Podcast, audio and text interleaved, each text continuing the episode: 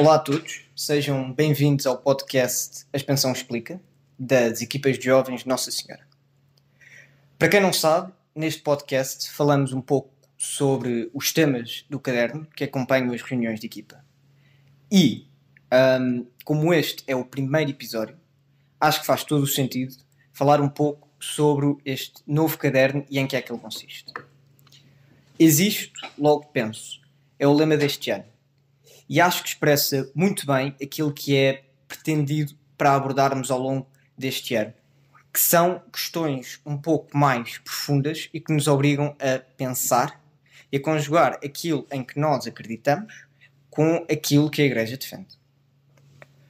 O meu convidado de hoje é Zé Diogo Ferreira Martins, licenciado em Medicina na Faculdade de Ciências Médicas de Lisboa, tem formação em Cardiologia Pediátrica no Hospital de Santa Cruz e Harvard Children's Hospital, em Boston, nos Estados Unidos.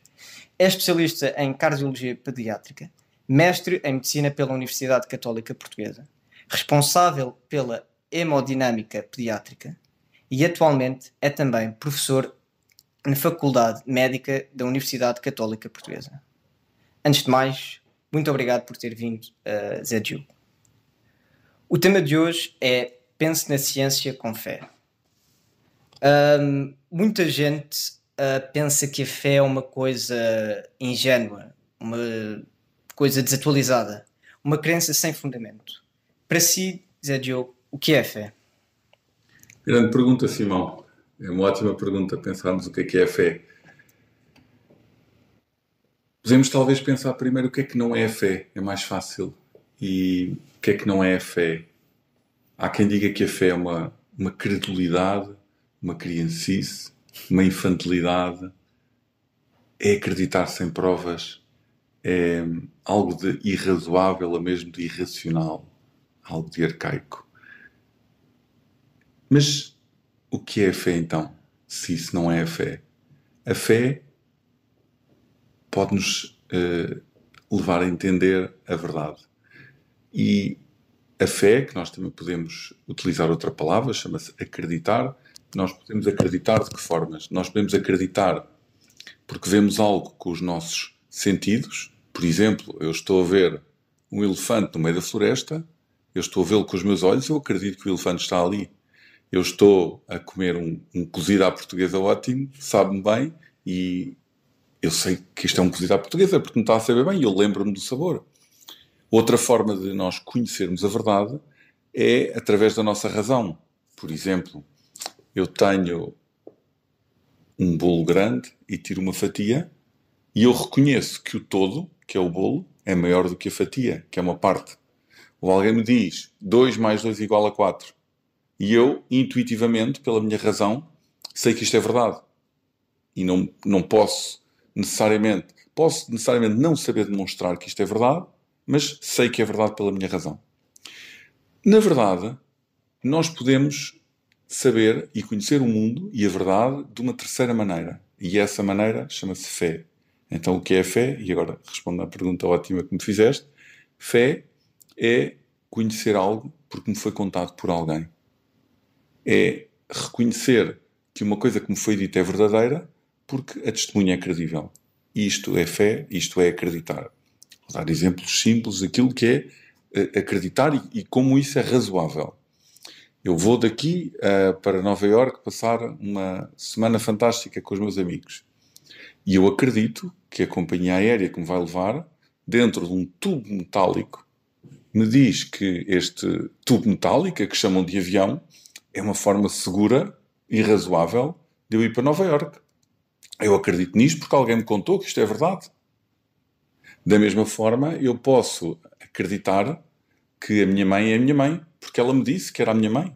E ela é uma testemunha privilegiada disso, é uma testemunha boa. E eu acredito nisso. Mais ainda, se tu me disseres que te chamas Simão, a minha resposta não vai ser eu não acredito. Como é que tu te chamas? Não, não me estás a dizer a verdade. Chamo-me Simão, de facto. Exatamente. E por isso, uma terceira forma de nós conhecermos a realidade e por ela chegarmos à verdade é através do testemunho de alguém que nos conta que algo aconteceu. Isto é fé, muito simplesmente. Isto é uh, se nós quisermos pegar neste conceito e levá-lo um bocadinho mais além, o que é que é então a fé religiosa? É um dom de Deus que nós aceitamos no nosso coração e que nos permite acreditar que Jesus, totalmente Deus e totalmente homem, veio à Terra, fez coisas maravilhosas, deixou memórias, construiu uma história que é a história da qual nós somos hoje também protagonistas. Esta é a fé religiosa. Uh, mas por outro lado, a ciência é, é crítica, tem lógica, fundamento. Um, como é que então a fé e a ciência se podem relacionar? Não estarão estes dois necessariamente em oposição? Na realidade, nós não podemos deixar de reconhecer que este eventual conflito, que não é um conflito, é provavelmente uma das maiores razões para que as pessoas, nomeadamente os jovens, deixem de acreditar, deixem de ter fé. Esta dificuldade em que nós vivemos, que nos diz que a única realidade que é verdadeira é a realidade que nós podemos comprovar. É a realidade que nós podemos medir, é a realidade que nós podemos demonstrar. Mas, tal como eu expliquei quando defini o que é a fé, sabemos que esta não é a única forma de chegarmos à verdade. E há uma encíclica que provavelmente muitos dos equipistas ainda não tiveram a oportunidade de ler, mas que eu recomendo. É muito profunda e muito bonita, escrita pelo São João Paulo II, chamada Fides et Ratio, Fé e Razão. E toda esta encíclica foi uh, publicada em 1998, fala sobre esta união perfeita entre a fé e a razão. E há uma frase logo no início desta, desta encíclica muito bonita, que é qualquer coisa como isto, e eu vou, vou citar de memória. A fé e a razão são as duas asas que permitem que o espírito se eleve para o alto para conhecer a verdade. Então, aquilo que diz São João Paulo é que a fé e a razão não são antagónicas, são, pelo contrário, complementares para nós conhecermos a verdade. Eu sempre ouvi dizer também que fé e ciência, uh, um bom autor sobre isso é São Tomás de Aquino, apesar de nunca ter lido. Uh, mas cheguei a estudá-lo em filosofia no 11 ano e lembro-me de um dos argumentos uh, dele que era o da, da causa. Tu tem uma causa, por exemplo, eu existo porque a minha mãe existe, porque a minha avó existe antes dela, etc, etc. E como não pode existir um, uma sequência infinita de causas, tem que existir uma primeira causa e essa causa é Deus. Eu lembro-me na altura, ainda por cima, depois, no 11 ano, uh, acabámos de fazer o crisma, portanto já não há assim muito alguma coisa que nos liga à igreja, perdemos um bocado o contacto.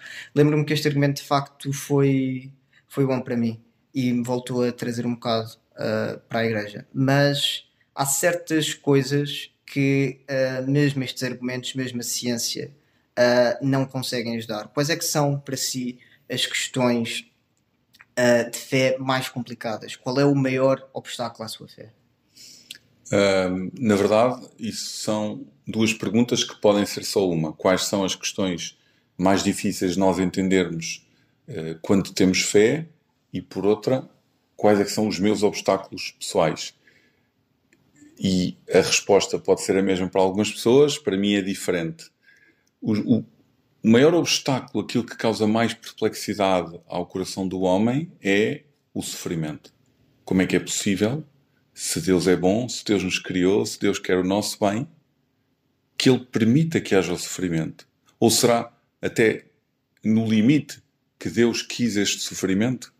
Então, a pergunta do sofrimento humano é, eu diria, a pergunta do milhão de dólares, a coisa verdadeiramente difícil de respondermos e que todos nós, à medida que vamos crescendo, vamos percebendo camadas cada vez mais profundas da, da resposta a esta pergunta misteriosa.